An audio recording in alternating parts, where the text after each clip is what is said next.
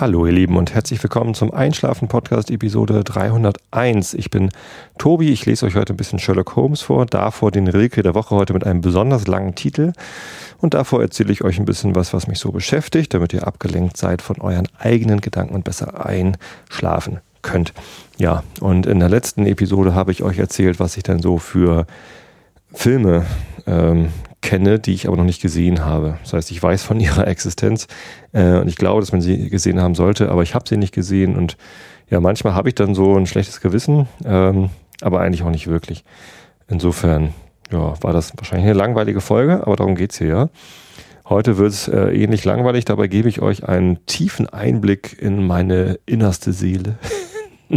nicht wirklich, aber immerhin in mein Bücherregal, denn heute geht's um ähm, Bücher, die in meinem Bücherregal, in unserem Bücherregal stehen und von denen wir uns möglicherweise trennen. Die Geschichte ist die, meine Mutter zieht ja gerade aus ihrem Haus aus. Das ist jetzt verkauft. Ihr braucht euch also nicht mehr äh, zu bewerben, in mein Elternhaus äh, einziehen zu wollen. Das hat jetzt schon jemand gekauft. Und es muss leergeräumt werden bis Ende Oktober. Und das ist viel zu tun. Ähm, die meisten Bücher sind schon raus. Wir haben ja auch einen großen Flohmarkt äh, gemacht und einige von euch waren ja auch dort. Vielen Dank nochmal für alle, die uns da besucht haben und unterstützt haben, indem sie irgendwas gekauft haben. Ein Problem ist halt immer mit Büchern. Ja. Einer von euch hat sogar ein ganz großes, dickes Buch gekauft. Das fand ich toll. Äh, es sammeln sich immer viele Bücher an in so einem Haushalt und wir haben hier so ein, so ein Bücherregal. Hier, das ist von ähm, Ikea, dieses Holzding. Nicht Billy, sondern Iva, genau. Ein Iva-Regal voll mit Büchern ähm, drei, äh, ähm, drei Stücke breit, also 93er Breite und äh, so zwei Meter hoch da die Dinger und ja, das ist voll mit komischen Büchern, die ich äh, nicht mehr alle benötige. Und da wir bei meiner Mutter gerade so im Ausräumstress sind, habe ich ähm, irgendwie gedacht, man selbst müsste sich auch mal von mehr Dingen trennen man häuft immer nur an und eigentlich gibt es ganz viele Sachen, die man hat und die man nicht mehr wirklich braucht. Und deswegen ähm, ja, könnte man sich eigentlich davon trennen. Für Bücher gibt es verschiedene Möglichkeiten, die loszuwerden. Entweder gibt es das Altpapier. Man kann Bücher, weil sie aus Papier sind, einfach ins Altpapier tun. Ist natürlich schade. Ne? Man kann sie auf Ebay verkaufen oder über Amazon verkaufen. Das ist allerdings mit Aufwand verbunden. Ne? Da muss man irgendwie eintragen, dass man das hat und verkaufen will und äh, ist nicht so ganz praktisch. Dann gibt es die Möglichkeit, ähm, Bücher einfach in einen Karton zu packen und auf eBay anzubieten, Karton mit Büchern äh, und bietet mal drauf. Ich sag euch nicht, was drin ist, irgendein Quatsch. Und vielleicht wird man es dann los. Ähm, ich habe jetzt heute gerade noch eine neue App kennengelernt, einen neuen Dienst, der heißt Momox. Und ähm, das ist ganz äh, witzig, das Konzept. Und zwar äh, gibt es eine App mit so einem Barcode-Scanner damit kann man äh, Bücher einscannen, einfach den Barcode hinten einscannen und dann sagt einem die App, was man dafür bekommen würde, wenn man sie an Momox verkauft. Ähm, und ja, das macht man dann mit so vielen Büchern, wie man möchte, packt alle mit, wo man dann mit dem Preis einverstanden ist, in einen Karton ähm, und schickt das dann hin und dann kriegt man das Geld von Momox. Das finde ich ganz praktisch, weil das halt ein schneller Workflow ist. Ne? Das, äh, man, man sitzt hier so mit dem Handy am Bücherregal und ich probiere das jetzt mal aus. Erstmal mit einem Buch meiner Frau, das ist sie bestimmt gleich sauer, wenn ich das verkaufen will. Sonnensturm von Osa oder Osha Larsson. Larsson? Larsson. Schwedische Autorin. Ähm, der erste Buchstabe ist dieses A mit dem Kringel obendrauf. Ich dachte mal, das spricht man O aus, aber man spricht es O aus. Also Osha Larsson. Ähm, Momox bietet mir 15 Cent. Ich glaube nicht, dass meine Frau damit einverstanden ist, wenn ich ihr Buch für 15 Cent verkaufe. Naja, so und ähm, wenn ich aber einverstanden wäre, dann würde ich das jetzt in den Karton packen und dann, wenn der Karton voll ist, ich glaube mindestens müssen 10 Euro zusammengekommen sein, äh, geht das irgendwie, ja, bei jedem Buch kann man sagen, Angebot annehmen oder Angebot ablehnen. Am Ende druckt man sich nochmal einen Zettel aus mit allen Büchern, die drin sind, so ein Lieferschein. Kann die kostenfrei dahin schicken und dann, ja, wenn dann alles in Ordnung ist mit den Büchern, kann man das machen. Ich finde das ganz witzig und ich werde jetzt diese App mal benutzen um äh, mir einen Eindruck vom Preis, den ich da bekommen würde, äh, zu machen. Wirklich abschicken werde ich das Paket jetzt noch nicht, weil, wie gesagt, meine Frau da auch noch was dazu sagen hat, zumindest bei den Büchern, die ihr gehören. Und bei einigen bin ich mir ehrlich gesagt gar nicht so sicher, ob sie ihr oder mir gehören. Ähm, aber darum geht es ja auch gar nicht, sondern es geht ja eher darum, welche sie denn wohl noch behalten möchte. Sie möchte sich auch von einigen Büchern trennen. Ja, das finde ich auch gut. Ähm, mal gucken, von welchen wir uns dann letztendlich tatsächlich trennen. Aber ich fange einfach mal an, hier ganz links oben. Da gibt es, äh, wo fange ich denn an? Hier Grimms Märchen in Farbe. Ein dickes Buch. Grimms Märchen habe ich gleich zwei Bücher in der Hand, wenn ich das da raushole. Peter, Ida und das Minimum will ich nicht verkaufen. Dicker Band. Ja, jetzt geht der Scanner hier schon nicht. Diesen Artikel können wir leider nicht ankaufen. Versuchen Sie doch einen anderen. Ist vielleicht zu groß. Keine Ahnung. Aber von mir aus könnte das Buch weg. Dann habe ich hier noch ähm, Munk von Otto ein, ah, ein Bildband von, mit Bildern von Munk. Möchte ich auch nicht verkaufen. Ähm, dann gibt es hier die besten Reportagen aus 65 Jahren Zeitgeschehen. Mein Bruder hat mal bei der Zeit gearbeitet und dann hat er mir das äh, geschenkt, auch ein ganz dickes Buch und es ist noch eingeschweißt. Vielleicht sollte ich das wenigstens mal öffnen und reingucken, bevor ich das verkaufe. Und dann steht hier noch bei den großen Bildbänden Deutschland verstehen, ein Lese-, Lern- und Anschaubuch. Das hat mir ein Hörer geschenkt. Und das werde ich garantiert nicht verkaufen. Erstens, weil man Geschenke nicht verkauft. Oder? Nee, eigentlich nicht. Äh, aber das ist auch ein ganz tolles Buch, deswegen werde ich das also behalten. Gehe ich also mal in das nächste Regal. Was steht denn hier? Hier sind so ganz dünne, kleine Bücher. Äh, gemeinsam ins Glück von Christiane und Volker Vibranitz. Mal gucken, ob ich das einscannen kann.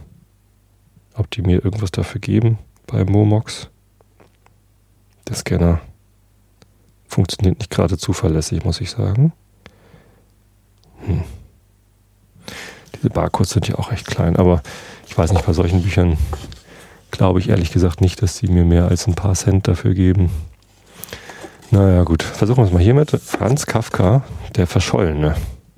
Ein Roman. Könnte ich ja auch vorlesen. Ah, das wird gleich erkannt. 44 Cent würde ich dafür bekommen. Na, immerhin. Das könnte ich, glaube ich, wirklich verkaufen. Das kann ich gleich mal beiseite legen. Das lese ich sowieso nicht mehr. Ich habe das nicht gelesen. Eigentlich sollte man das mal lesen. Ne? Franz Kafka sollte man ja alles kennen. The Tipping Point von Malcolm Gladwell. Ein wichtiges äh, Fachbuch. Sehr gut. Habe ich aber schon gelesen. Brauche ich nicht mehr. 24 Cent. Kann auch weg. Tribes von Seth Godin. Das habe ich noch gar nicht gelesen auch eins von den Geschenken, die mir mein ehemaliger Arbeitgeber ähm, Xing gegeben hat. Und es kostet ein, äh, ich bekomme dafür 1,20 Euro. Das ist ja schon mal mehr als von den, für die anderen Bücher. Aber das will ich noch lesen, das verkaufe ich noch nicht. Lüttger, Lütgehaus, nichts, auch ein Geschenk von einem Hörer. Gucken, was ich dafür bekomme von Momox. 9,06 Euro. Das ist aber auch ein ganz schön dickes Buch. Nicht schlecht, nicht schlecht. Aber das muss ich noch lesen. Das habe ich noch gar nicht gelesen. Kann ich mich hinterher immer noch entscheiden, ob ich das noch brauche oder nicht. Was man ja eigentlich auch mit Büchern machen kann, ist verschenken. Ne? Es gibt so Bücherregale. Bei uns äh, gibt es im Edeka so ein Bücherregal, wo man einfach Bücher reinstellen kann. Äh, und andere Leute können sich die dann nehmen. Ne? So eine Tauschbörse quasi. Ähm, Finde ich ganz nett. Funktioniert manchmal ganz gut, aber manchmal auch nicht. Ähm, wenn da Leute ihre irgendwie Büchereien stellen, von, von, von denen man eigentlich ausgehen kann, dass es niemand braucht. Ich habe hier ein Buch, das könnte wahrscheinlich jemand brauchen, nämlich jemand, der gerade Vater oder Mutter geworden ist. Oje, ich wachse von Hetty van der Reit oder Ried und Franz X. Ploy, offensichtlich holländische Autoren. Ähm, von den acht Sprüngen in der mentalen Entwicklung ihres Kindes während der ersten 14 Monate und wie sie damit umgehen können. Das ist ein tolles Buch. Ähm, für werdende Eltern oder, oder junge Eltern, weil es ähm, so ein bisschen erklärt, wie so die Entwicklungsgeschichte von, von Kindern funktioniert. Das Scanner funktioniert nicht. Ähm, ob das alles so stimmt, was da drin steht, weiß ich nicht. Aber es ist recht plausibel. Ähm, und schön, weil man halt irgendwie sieht, was Kinder alles so lernen können.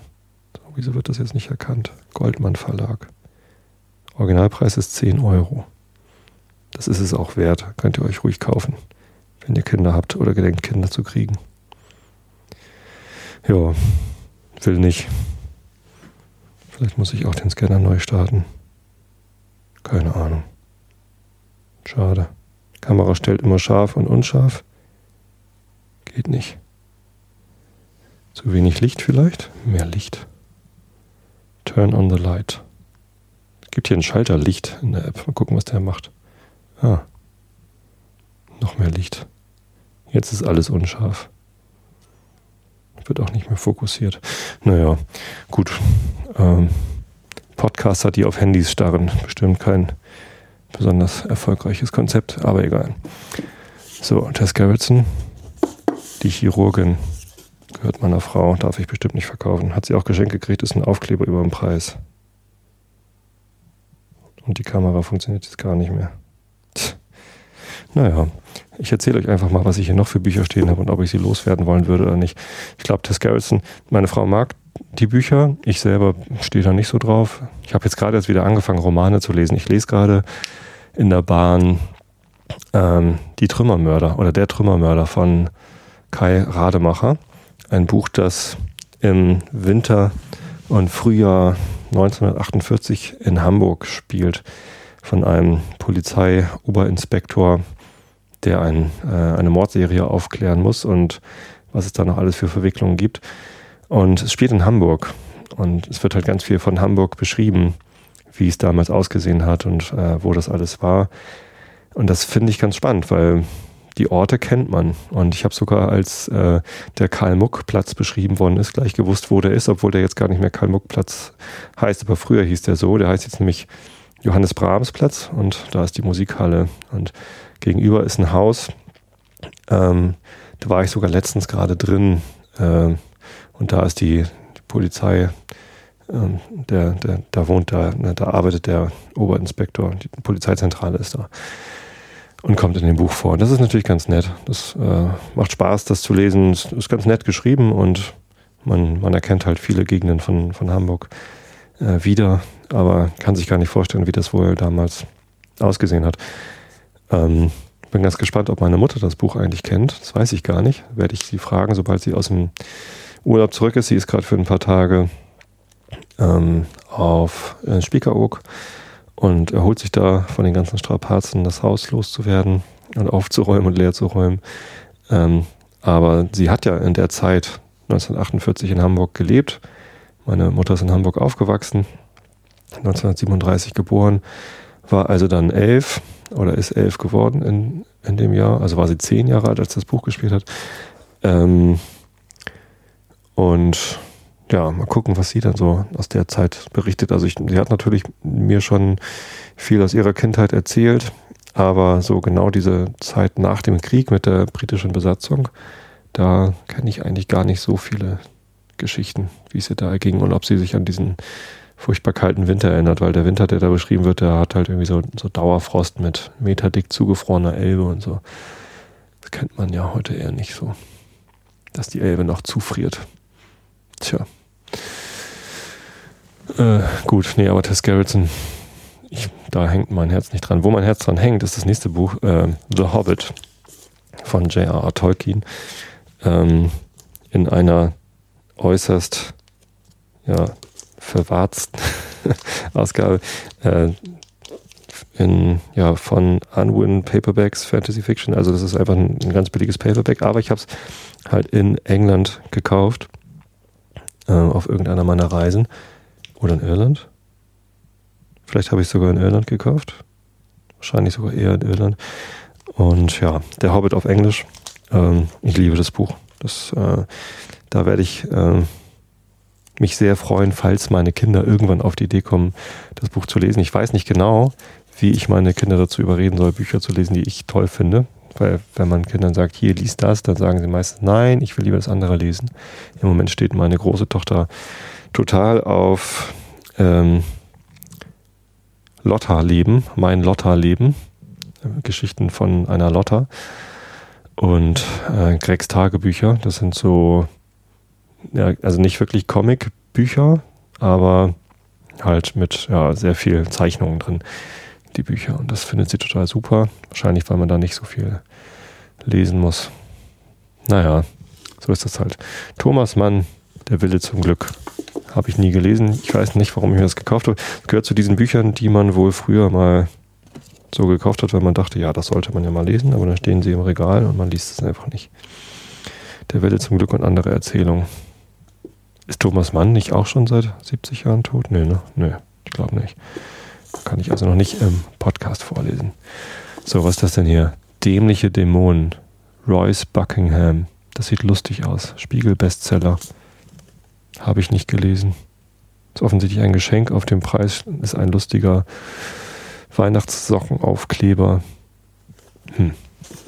Dann, der Tod hat 24 Türchen, ein Adventskalender anscheinend mit Krimi-Geschichten. Mörderischer Adventskalender. Kann sogar sein, dass meine Frau mir das mal geschenkt hat. Ich weiß es nicht. Aber gelesen habe ich es, glaube ich, wenn dann nur eine Geschichte. Dann gibt es hier Cornelia Funke hinter verzauberten Fenstern. Das ist schön. Eine geheimnisvolle Adventsgeschichte. Die kann man eigentlich in der Adventszeit immer mal wieder vorlesen. Auch so ein schönes äh, Vorlesebuch. Helge Schneider, Eine Liebe im Sechsachteltakt. Ein sehr albernes Buch. Und anhand des ähm, Lesezeichens kann ich euch bestätigen, dass ich es nicht durchgelesen habe, sondern nur bis Seite 78. Vielleicht sollte ich das mal zu Ende lesen und dann verkaufen, weil besonders viel Wert lege ich, lege ich nicht drauf. Aber Helge Schneider ist einfach ein cooler Typ. Ich mag den total gern. So, jetzt kommen drei Bücher, die wir auf gar keinen Fall verkaufen werden. Walter Mörs Rumo, Die 13,5 Leben des Captain Blaubeer und Die Stadt der träumenden Bücher. Walter Mörs Bücher aus Zamonien. Wenn ihr die nicht kennt, guckt auf jeden Fall mal rein. Holt euch eine Leseprobe bei Amazon oder so.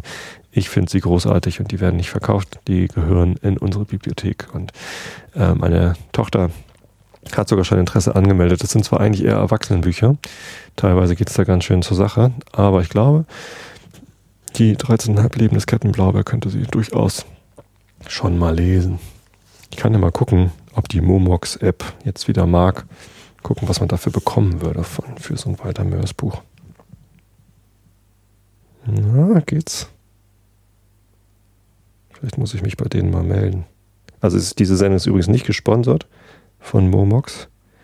Ähm, die Monja, die mir immer die schönen ähm, äh, Episodenbilder malt. Vielen Dank nochmal an dieser Stelle. Die hat da früher mal gearbeitet und die hat mich darauf aufmerksam gemacht. Ähm, aber ich bekomme nichts von denen dafür, dass ich jetzt hier Werbung für diese App mache. Ich weiß ja auch noch gar nicht, ob der Service wirklich funktioniert. Ich finde nur die Idee gut und eigentlich ähm, ist der Workflow natürlich toll. Es sei denn, der Scanner funktioniert schon wieder nicht so wie jetzt. So, jetzt habe ich hier meine Philosophie-Ecke. Kant, Kritik der reinen Vernunft. Band 1 und 2 habe ich äh, tatsächlich in Papier hier stehen. Ich lese euch das aber aus der Kindle-Ausgabe vor. Finde ich irgendwie praktischer, ähm, das vom Kindle aus vorzulesen, weil mir da der Lesefluss besser gelingt. Vielleicht sollte ich mal wieder auf Papier wechseln und gucken, ob das nicht auch gut funktioniert. Einfach nur, um äh, ja, wieder Papier in der Hand zu haben. Ich mag mein Kindle total gern. Ich lese gerne äh, mit dem Kindle vor äh, und ich sitze auch gerne in der Bahn mit dem Kindle und, und lese da drin. Das ist sehr angenehm, weil man halt irgendwie, ja, die Seite nie suchen muss und ähm, nicht aus Versehen umblättert, wenn man ähm, es kurz wegmacht, um irgendwie Fahrkarte rauszuholen oder so. Es ist praktisch, es ist angenehm. Ähm, es ist leicht, sich da ein Buch draufzuladen oder eine Leseprobe draufzuladen und das, das ist irgendwie toll. Aber ein Buch aus Papier in der Hand zu haben, ist immer noch einfach auch eine schöne Erfahrung. Und mein Bruder hat letztens was Schlaues gesagt. Er gibt sich Mühe, zu Hause eher Bücher auf Papier zu lesen, damit seine Kinder, wenn sie ihn sehen, ähm, ihn mit einem Buch in der Hand sehen und nicht auf ein Display starren sehen. Weil wenn man ein Kindle in der Hand hat und liest, dann sieht das von außen nicht großartig anders aus, als wenn man ein Smartphone in der Hand hat, auf der man natürlich auch die Kindle-App benutzen könnte, aber eben auch, was weiß ich, Twitter, Facebook ähm, oder irgendwelche albernen Webseiten lesen könnte. Oder Spiele spielen oder sonst was, was man auf dem Smartphone so macht. Kommunikation irgendwas. Ablenkung, Prokrastinieren, Smartphone-Prokrastination. Ähm, und er möchte halt einfach, dass seine Kinder eher den Eindruck haben, unser Vater liest auf Papier, liest Bücher, als unser Vater äh, schaut aufs, schaut auf ein Device. Fand ich eine äh, ne, ne schlaue Idee. Ähm, ich hoffe, dass meine Kinder schon groß genug sind, um zu erkennen, wann ich lese und Informationen aufnehme oder ja, irgend, irgendwie mich mit Literatur beschäftige und wann ich einfach mich selber nur ablenke mit irgendwelchem Smartphone-Gedüdel. Ja. Ähm, deswegen können die Kritik der reinen Vernunftbücher eigentlich weg. Das ist natürlich etwas, was man eigentlich ganz gerne so im Regal stehen hat. So, haha, ich habe Kant-Bücher im Regal stehen. Aber wenn man sie nicht gelesen hat, hat man auch nichts davon. Eigentlich können die weg. Ich habe ein Karl Popper Lesebuch. Das interessiert mich brennend. Ähm, ich werde nur niemals dazu kommen, das zu lesen. Was eigentlich wirklich schade ist. Das schaffe ich einfach nicht. Kant, Kritik der praktischen Vernunft und Kritik der Urteilskraft habe ich auch. Dann steht hier noch Habermas, Theorie des kommunikativen Handelns 1 und 2. Warum habe ich diese Bücher? Ich habe Philosophie studiert im Nebenfach, aber mit Habermas hatte ich, glaube ich, nie was zu tun. Ich glaube, die habe ich mir nur gekauft, weil ich dachte, das sollte man mal gelesen haben. Band 1 Handlungsrationalität und gesellschaftliche Rationalisierung. Kann man das verstehen? wenn man nicht Philosoph ist und das irgendwie studiert und ich glaube nicht. Ich weiß es nicht. Ich glaube, Kant kann man noch verstehen, aber Habermas? Ich weiß es nicht, ich weiß es nicht. Was man verstehen konnte und was ich auch im äh, Studium beackert habe in einem Seminar, David Hume, A Treatise of Human Nature. Und jetzt, wo ich es gerade in der Hand habe, fällt mir ein, ich glaube, in der allerersten Episode vom Einschlafen-Podcast habe ich hier draus vorgelesen. Das ist ein Stück Geschichte. Das werde ich also nicht verkaufen. Das kann, äh, das muss ich natürlich nochmal nachgucken, ob das wirklich stimmt. Ihr könnt das machen, weil ihr gerade am, am Rechner sitzt vielleicht oder das irgendwie mal eben schnell aufschlagt oder googelt. Einschlafen, Episode 1.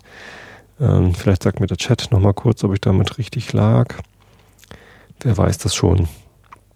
Ähm, ich glaube, das war so. Ich, ich kann mich daran erinnern, dass ich in, entweder in der ersten oder in der zweiten Episode David Hume oder irgendeinen anderen englischen Philosophen vorgelesen hatte. Ja, dann geht es hier weiter mit Gottlob Frege, Funktion, Begriff, Bedeutung, Epikur-Schriften. Alles langweilig, kann weg, können weg. Was ist das denn hier? Alles fließt, sagt Heraklit. Das ist ein sehr schönes Buch. Luciano de Crescento, Crescenzo, ein ähm, italienischer Autor, glaube ich.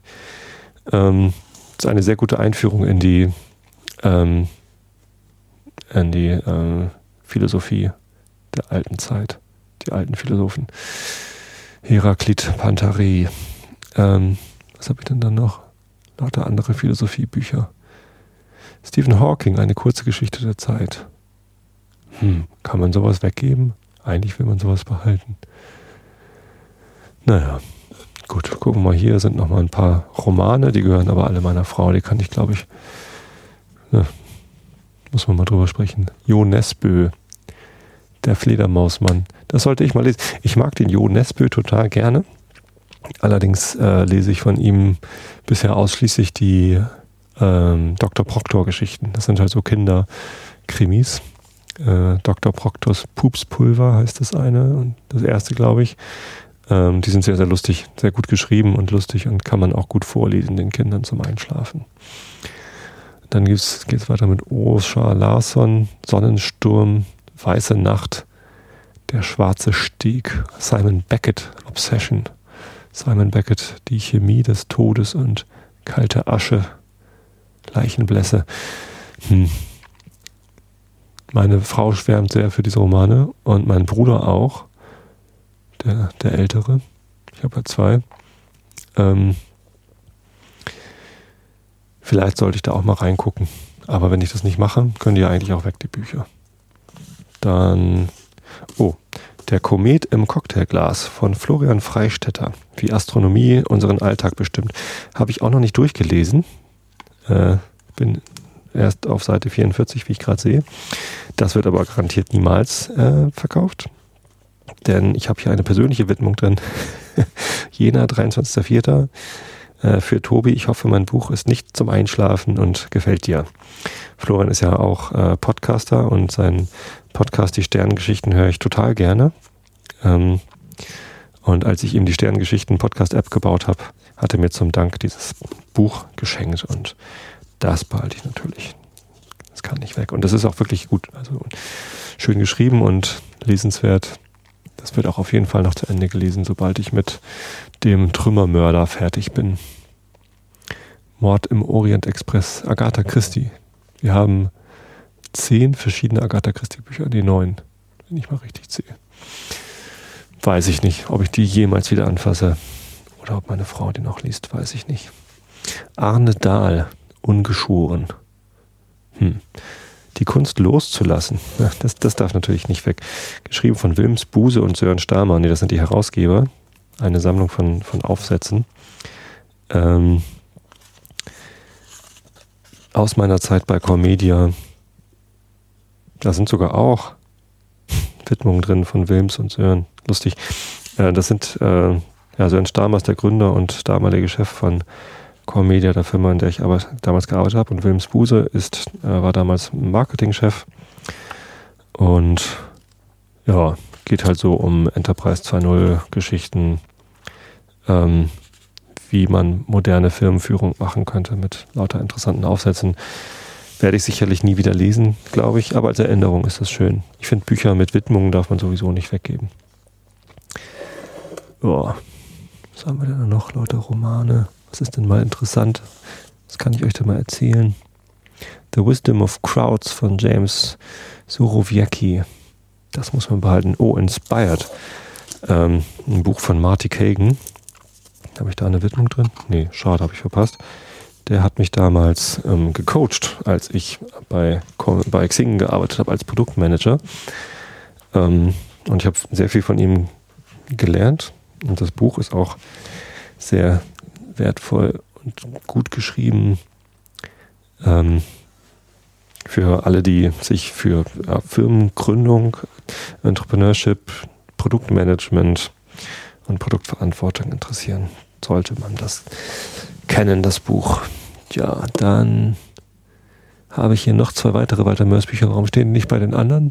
Ach so, weil da das Regal zu niedrig war. Das Labyrinth der träumenden Bücher und der Schrecksenmeister ja, sehr, sehr schön. Ach, ich glaube, so von so vielen Büchern werde ich mich gar nicht trennen können, wenn ich hier so weitermache. Familienkonferenz, Thomas Gordon, die Lösung von Konflikten zwischen Eltern und Kind. Ich wusste gar nicht, dass wir sowas haben. Interessant. Hm. Werde ich das jemals lesen? Ich glaube nicht. Oh, jetzt kippt mir hier. Entschuldigung. Meine. Äh, hier, hier liegen äh, Dinge rum von dem äh, Stativ für mein Teleskop. Ähm, da hatte ich jetzt letztens gerade die Schublade abgeschraubt, damit ich das Stativ einklappen kann. Der Weg zur Eigentumswohnung. Ich glaube, das kann weg. ja, wann habe ich denn das mal gekauft? Wahrscheinlich noch bevor wir ein Haus gebaut haben. Finanzierungserklärung. Übrigens, falls ihr euch für irgendeins der Bücher interessiert, das ich hier gerade vorlese, ähm, und denkt, das würde, würdet ihr gerne mal lesen, dann ähm, schreibt mir doch ruhig kurz. Ähm, Wenn es eins von denen ist, wo ich sage, kann ruhig weg, äh, schicke ich euch das gerne zu. Ihr schickt mir immer so viele Geschenke. Ich habe heute schon wieder eins bekommen. Eine DVD, nee, eine Blu-ray, die äh, nicht mal auf meinem Wunschzettel stand. Eine Überraschungs-Blu-ray. Da habe ich mich auch sehr drüber gefreut. Vielen Dank. Habe jetzt gerade gar nicht im Kopf, wie das hieß. Die Verurteilten, glaube ich. Ein Film nach einem Buch von äh, warte mal, den Autoren haben wir auch irgendwo rumstehen. Ich glaube hier Stephen King, da steht er, S. Naja, das war aber ein anderes Buch. Ähm, hier hinter diesem Bild von meiner Tochter verbergen sich noch weitere Bücher aus grauer Vorzeit. Sein und Zeit. Gott, oh Gott, oh Gott, warum habe ich denn das? Martin Heidegger. Das habe ich garantiert auch noch nie gelesen und äh, werde ich auch voraussichtlich niemals tun. Selected Plays von William Butler Yeats, The Works of William Butler Yeats und The Works of John Keats. Das sind offensichtlich Bücher, die ich mir in Irland gekauft habe, William Butler Yeats ist ein ganz, ganz toller Autor von ähm, Gedichten, kommt aus Irland, geboren 1865. Mal gucken, wann der gestorben ist. Das ist bestimmt schon über 70 Jahre her. Eigentlich könnte ich die vorlesen. Habe ich nicht schon mal ein William Butler Yeats Gedicht vorgelesen? Soll ich mal spontan eins aussuchen? Another Song of a Fool. This great purple butterfly in the prison of my hands has a learning in his eye not a poor fool understands. Once he lived a schoolmaster with a stark denying look. A string of scholars went in fear of his great birch and his great book. Like the clangor of a bell, sweet and harsh, harsh and sweet, That is, that is how he learned so well to take the roses for his meat. Aha. Ja, der, der hat immer schön gedichtet. Ich mag das. Englische, englischsprachige Gedichte von einem Iren. Oh, Charles Dickens. Äh, ach, da sind die ganzen englischsprachigen Bücher auch. Bram Stoker, Dracula und Oscar Wilde, The Picture of Dorian Gray. Das hatte ich auch mal angefangen hier vorzulesen, allerdings auf Deutsch dann. Ähm, ich mag das Buch. Es gibt äh, eine sehr geteilte Meinung dazu. Viele mögen das nicht. Ähm, ich finde das toll. So, Super Weine aus dem Supermarkt. Ich glaube, das ist ein Buch, das kann auch einfach ins Altpapier, weil es im Supermarkt einfach keine Superweine gibt und das, was da drin steht, wahrscheinlich auch nicht mehr wirklich aktuell ist. Äh, ah, ein Buch über das Veredeln von Obstbäumen habe ich. Das ist ja toll. Äh, nämlich bei uns im Garten vorne steht ein wilder Apfelbaum. Der ist schon irgendwie drei, vier Meter hoch. Und ich habe immer gedacht, Mensch, ähm, wilde Apfelbäume, die kann man ja veredeln mit, ähm, also die Äpfel, die da dran wachsen, die, die kann man nicht essen. Das, ähm, das schmeckt nicht. Das sind halt, ja, es ist halt bei Äpfeln so, dass wenn die befruchtet werden. Die, das geht ja nur mit, äh, mit anderen Sorten. Das heißt, die Kerne da drin, da wachsen halt nicht die, die sortenreinen Sorten, sondern so, so Mischsorten und die schmecken dann meistens nicht. Und so ist es auch bei unserem wilden Apfel. Ähm, aber man kann, man kann sie veredeln, indem man halt von einem, von einer guten Sorte einen Ast an den wilden Apfelbaum dran flanscht. Ähm, man kann das auch nicht nur mit Apfelbäumen machen, sondern man kann das offensichtlich auch anderen Obstsorten machen. Tja, und hier habe ich ein ganzes Buch darüber. Das mache ich irgendwann nochmal mit diesem Apfelbaum da vorne. Vielleicht bekomme ich ja einen äh, Ast oder einen Ab Ableger von dem Apfelbaum, der bei meiner Mutter im Garten steht. Der trägt nämlich immer schöne Äpfel. Das wäre doch gut. Die Welt der Zigarre. Ein Buch über Zigarren habe ich. Ich habe früher tatsächlich mal Zigarren probiert und gerne mal geraucht. Fand ich auch ganz interessant. Ähnlich interessant wie Whisky trinken.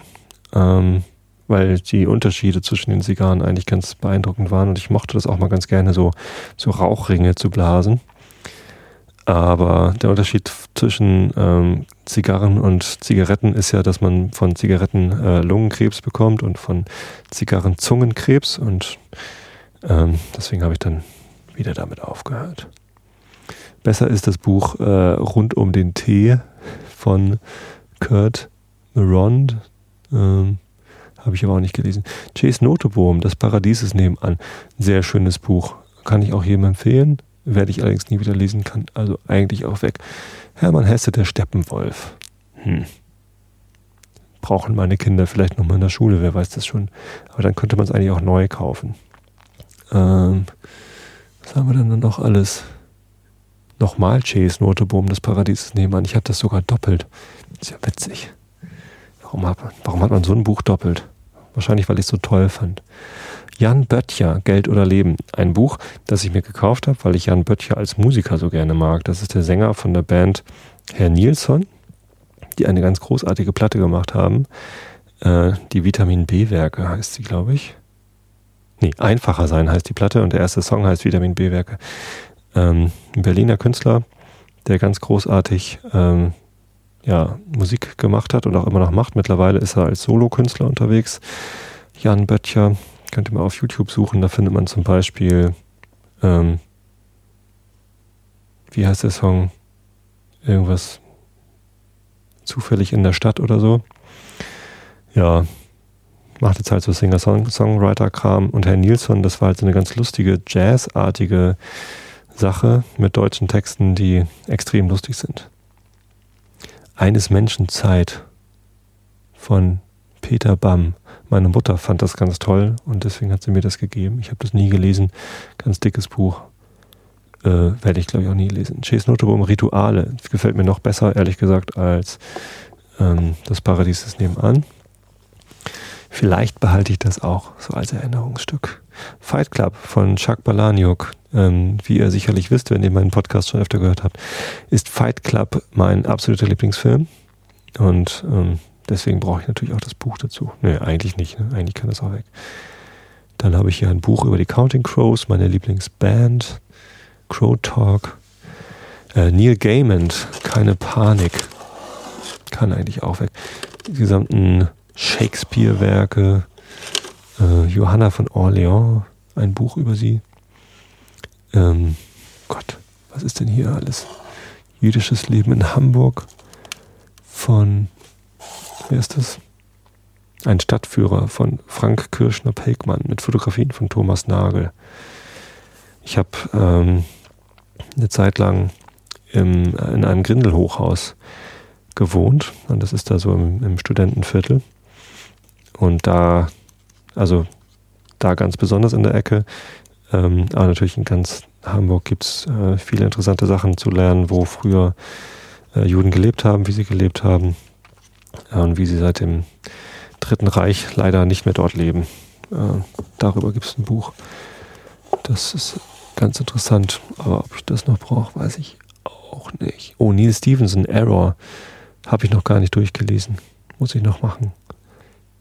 Wieso habe ich Bücher, die ich unbedingt noch lesen will, die stehen hier im Bücherregal? Das vergesse ich doch. Hm.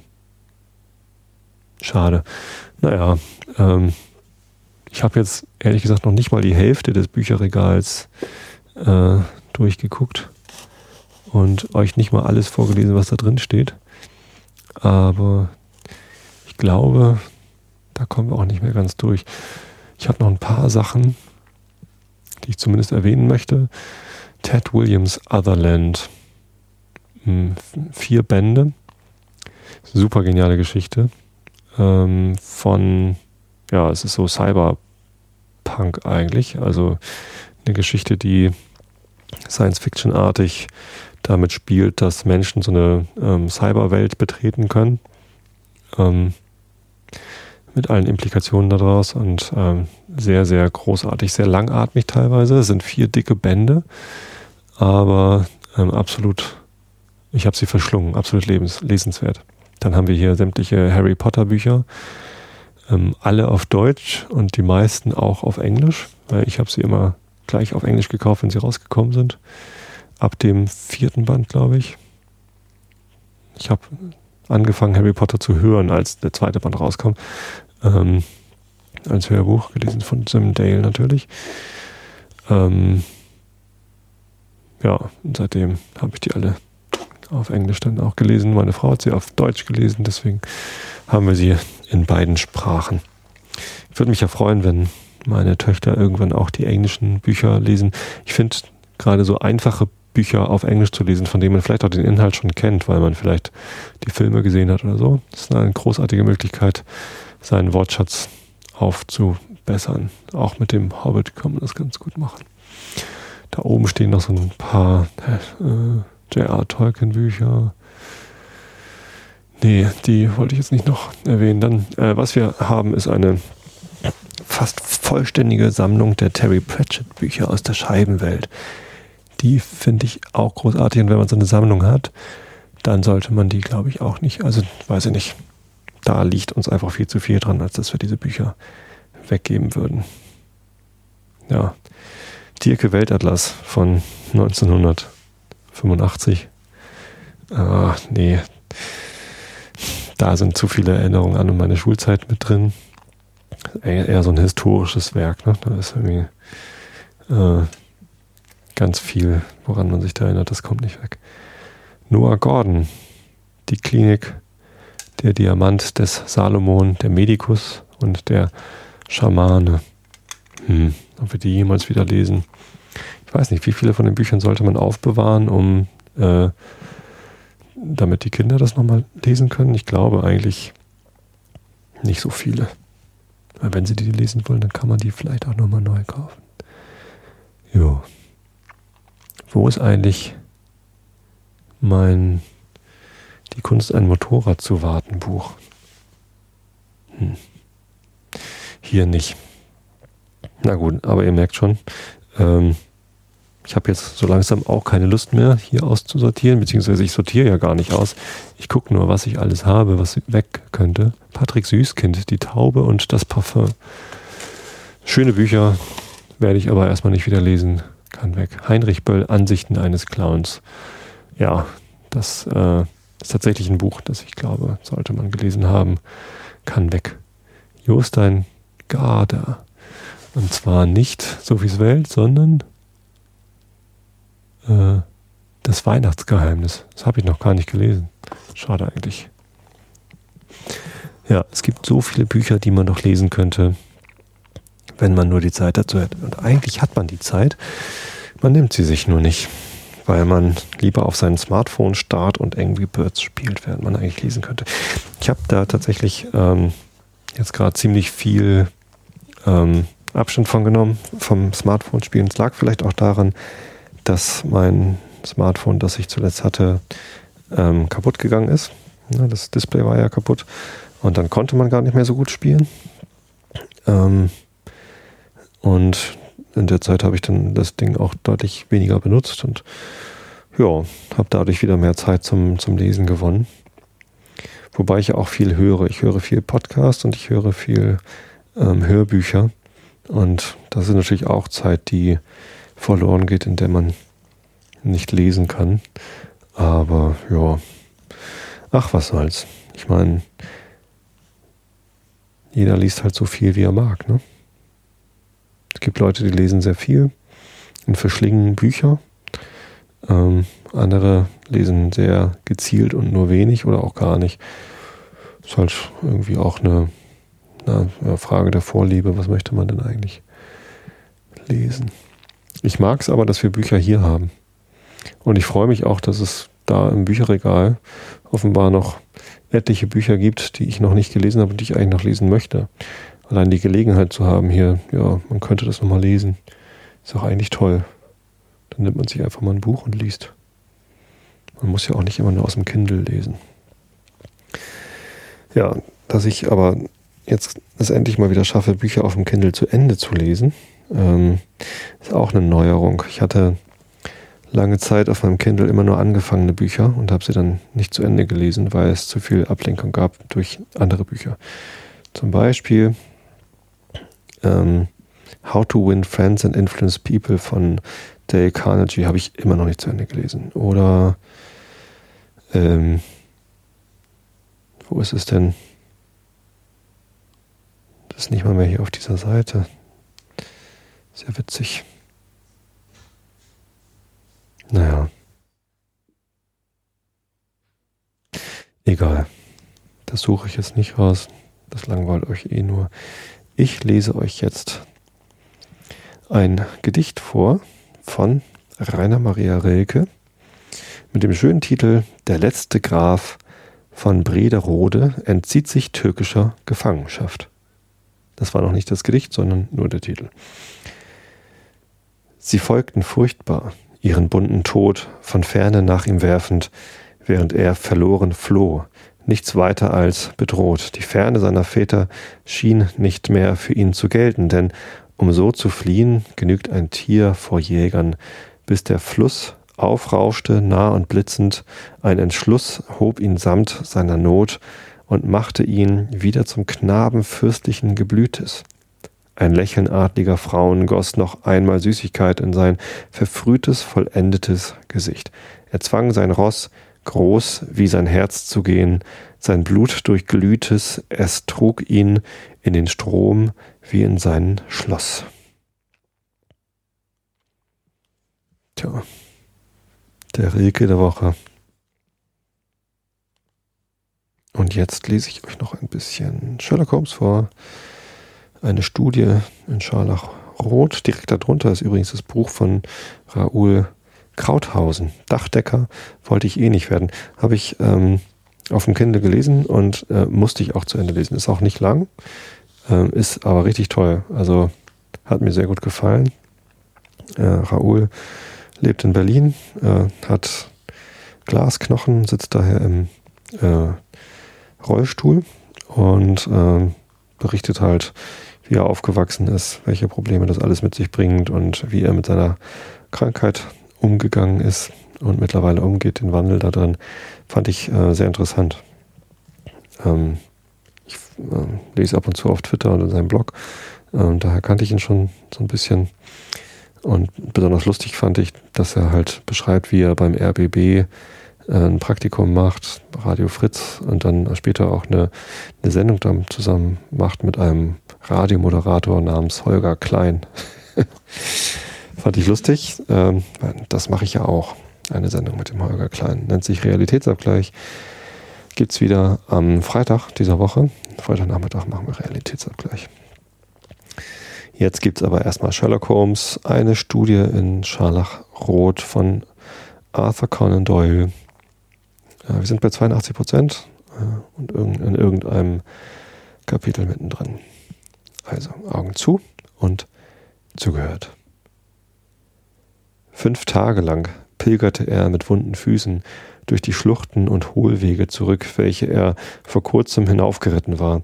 Bei Einbruch der Nacht warf er sich unter einem Fels, Felsvorsprung nieder, um ein paar Stunden zu ruhen, und sobald der Morgen graute, begann er seine Wanderung von neuem. Als er am sechsten Tage, erschöpft und abgemattet, die Adlerschlucht erreichte, von wo aus ihre unheilvolle Flucht den Anfang genommen, sah er die Stadt der Heiligen weit ausgebreitet zu seinen Füßen liegen.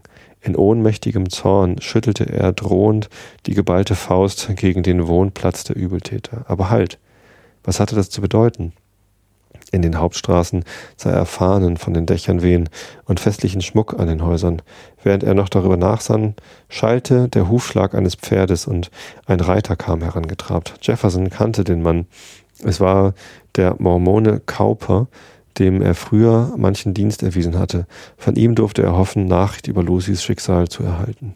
Der Mormone sah Jefferson zuerst mit ungläubigen Blicken an, als ihm dieser in den Weg trat und seinen Namen nannte. Wer hatte auch in dem verwilderten und zerzausten Wanderer mit den unheimlich rollenden Augen und der bleichen Miene den früher so schmucken jungen Jäger erkennen sollen? Sobald Cowper jedoch wusste, wen er vor sich hatte, erschrak er heftig. Seid ihr rasend, dass ihr euch hierher wagt? rief er. Wenn man mich hier im Gespräch mit euch sieht, ist mein eigenes Leben verwirkt. Wisst ihr nicht, dass die Heiligen Vier einen Haftbefehl gegen euch erlassen haben, weil ihr den Farriers zur Flucht behilflich gewesen seid? Ich fürchte weder die Schurken noch ihren Haftbefehl, rief Jefferson entrüstet. Cowper, fuhr er dann fort, seine Erregung bezwingend. Wir sind immer Freunde gewesen. Bei allem, was euch teuer ist, beschwöre ich euch, mir eine Frage zu beantworten. Um Gottes Willen, verweigert mir die Antwort nicht. Was wünscht ihr zu wissen? fragte der Mormone, sich ängstlich umblickend. Redet schnell. Ihr habt alles Augen und Ohren, auch die Felsen und Bäume. Was ist aus Lucy Ferrier geworden?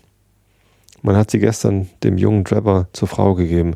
Fasst euch, Mann, fasst euch. Ihr werdet ja bleich wie der Tod. Jefferson war auf den nächsten Felsblock niedergesunken, seine Lippen bebten. Trevors Frau, sagt ihr? stammelte er mit brechender Stimme. Ja, Seit gestern. Deshalb seht ihr auch die Stadt noch im Fahnenschmuck. Trevor und Stangerson, die, die Jüngeren, stritten sich um ihren Besitz. Bei der Verfolgung, an der sich beide beteiligt hatten, war ihr Vater von Stangersons Hand gefallen, was diesem ein größeres Vorrecht zu geben schien. Als jedoch die Frage vor die Ratsversammlung gebracht wurde, war Travers Anhang stärker und der Prophet entschied zu seinen Gunsten. Es wird sie aber keiner lange seinen eigenen Sie sieht geisterbleich aus und der Tod stand ihr schon gestern ins Gesicht geschrieben.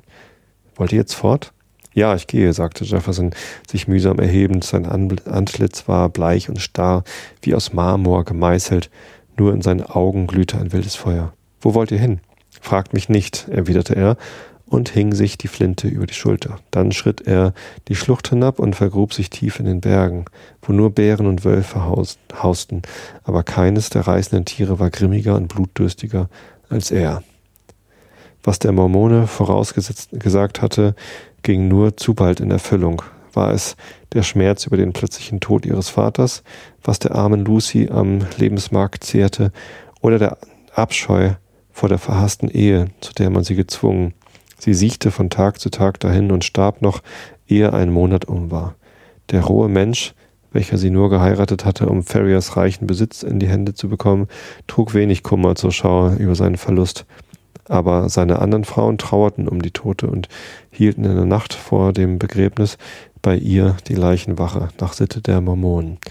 Sie saßen noch um die Bahre, als beim ersten Morgengrauen die Tür plötzlich aufging und sie mit Staunen und Entsetzen einen wild dreinschauenden, wettergebräunten Mann in zerfetzter Kleidung eintreten sahen.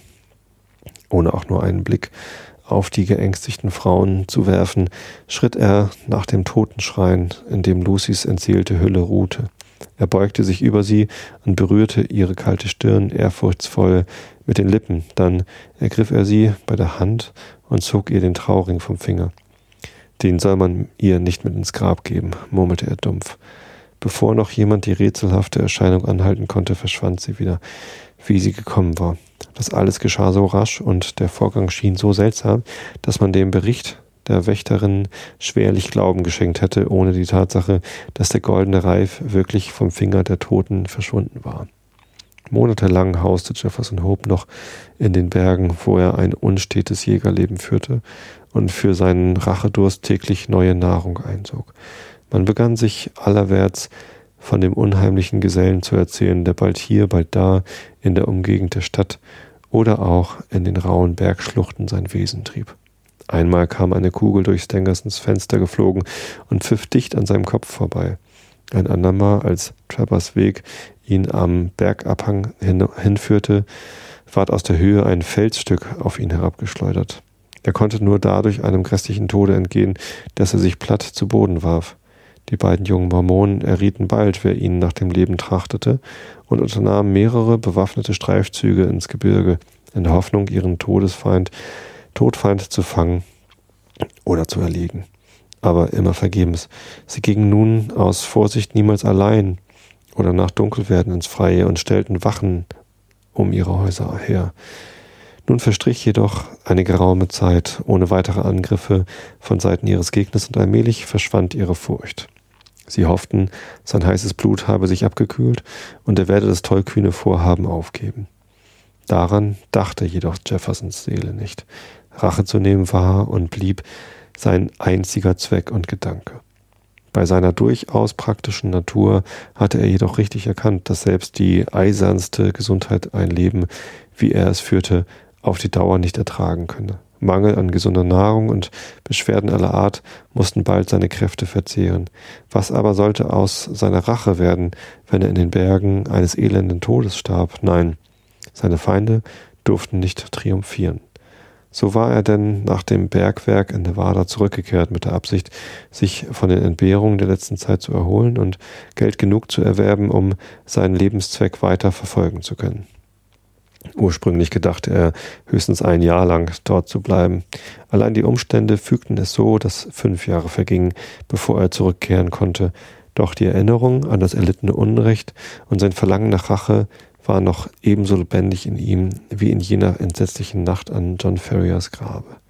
Verkleidet und unter falschem Namen kam er nach der Salzseestadt, um die gerechte Sühne zu fordern, sei es auch mit Gefahr des eigenen Lebens. Dort erwartete ihn jedoch eine schlimme Kunde, die seine Pläne zu vereiteln drohte. Einige Monate zuvor war nämlich unter dem auserwählten Volke eine Spaltung entstanden. Die Missvergnügten lehnten sich gegen die Obergewalt der Ältesten auf. Viele der jüngeren Gemeindemitglieder verließen Utah und gesellten sich den Ungläubigen zu. Auch Drebber und Stangerson befanden sich unter dieser Zahl. Es ging ein Gerücht, dass Drebber es verstanden habe, den größeren Teil seines Eigentums zu Geld zu machen, so dass er als reicher Mann fortgezogen war, während Stangerson, sein Gefährte, wenig Mittel besaß. Wohin sie sich aber gewandt hatten, darüber war kein Aufschluss zu erlangen. Angesichts solcher Schwierigkeiten hätte mancher noch so rachsüchtige Mensch sein Vorhaben aufgegeben. Daran dachte Jefferson jedoch keinen Augenblick. Er reiste von Ort zu Ort durch die Vereinigten Staaten, um seine Feinde aufzusuchen. Das kleine Kapital, welches er besaß, sicherte ihm zur Not sein Auskommen, doch nahm er Arbeit an, wo er sie fand. Jahre vergingen, sein schwarzes Haar war grau geworden, aber immer noch wanderte er weiter, das Ziel verfolgend, dem er sein Leben gewidmet hatte. Endlich ward seine Ausdauer belohnt. In Cleveland im Staate Ohio war es, wo er eines Tages Travers verhasstes Gesicht an einem Fenster gewahrte. So hatte er seine Beute doch zuletzt noch aufgespürt. Rasch kehrte er in seine ärmliche Wohnung zurück, um seinen Racheplan vorzubereiten. Aber das Unglück wollte, dass auch Drebber bei dem flüchtigen Blick seinen Todfeind erkannt hatte. Er war mit Stangerson, der bei ihm das Amt eines Privatsekretärs versah, zu einem Friedensrichter geeilt, den er um Schutz gegen einen früheren Nebenbuhler bat, welcher ihn aus Hass und Eifersucht nach dem Leben trachtete. An jenem Abend war Jefferson Hope plötzlich in Haft genommen und da er außerstande war, Bürgschaft zu leisten, hielt man ihn mehrere Wochen im Gefängnis zurück. Sobald er wieder in Freiheit war, begab er sich nach Trebbers Hause, Allein er fand es verlassen und erfuhr, der Besitzer habe mit seinem Sekretär eine Reise nach Europa angetreten. Wieder war Jeffersons Rachewerk vereitelt und wieder trieb ihn sein grimmiger Hass, die Verfolgung fortzusetzen. Zuvor musste er sich jedoch die nötigen Mittel für die Überfahrt erwerben. Als er genug zusammengespart hatte, um sein um unterwegs sein Leben fristen zu können, schiffte er über den Ozean und folgte der Spur seiner Feinde von Stadt zu Stadt. Immer wieder misslang es ihm, die Flüchtlinge einzuholen. Bei seiner Ankunft in Petersburg waren sie eben nach Paris gereist und als er ihnen dahin folgte, hatten sie sich gerade nach Kopenhagen eingeschifft. Auch dorthin kam er um einige Tage zu spät, da waren sie bereits nach London unterwegs. In der englischen Hauptstadt gelang es ihm zuletzt doch noch, ihrer habhaft zu werden. Auf welche Weise dies geschah, erfahren wir am besten aus Jefferson Hopes eigenem Bericht, welchen Dr. Watson ausführlich in seinem Tagebuch niedergeschrieben hat. Wir kehren daher wieder zu den Aufzeichnungen des jungen Militärarztes zurück, denen wir schon im ersten Teil unserer Erzählung bis zu Jeffersons Festnehmung gefolgt sind. da lese ich dann das nächste Mal weiter. Ich danke euch allen fürs Zuhören. Ich wünsche euch eine gute Nacht und eine gute Woche. Erholt euch gut. Vielleicht guckt ihr mal in euer eigenes Bücherregal, ob da nicht vielleicht auch Bücher sind, von denen ihr gar nicht mehr wusstet, dass ihr sie habt, vielleicht nochmal lesen wollt. Oder ob ihr was findet, wovon ihr euch vielleicht mal trennen könntet. Eigentlich ist es immer ganz schön und erleichternd, wenn man sich von unnötigem äh, Rat trennen kann. Ich wollte erst Unrat sagen, aber Bücher sind eigentlich kein Unrat. Naja, vielleicht einige schon. Man weiß das nicht.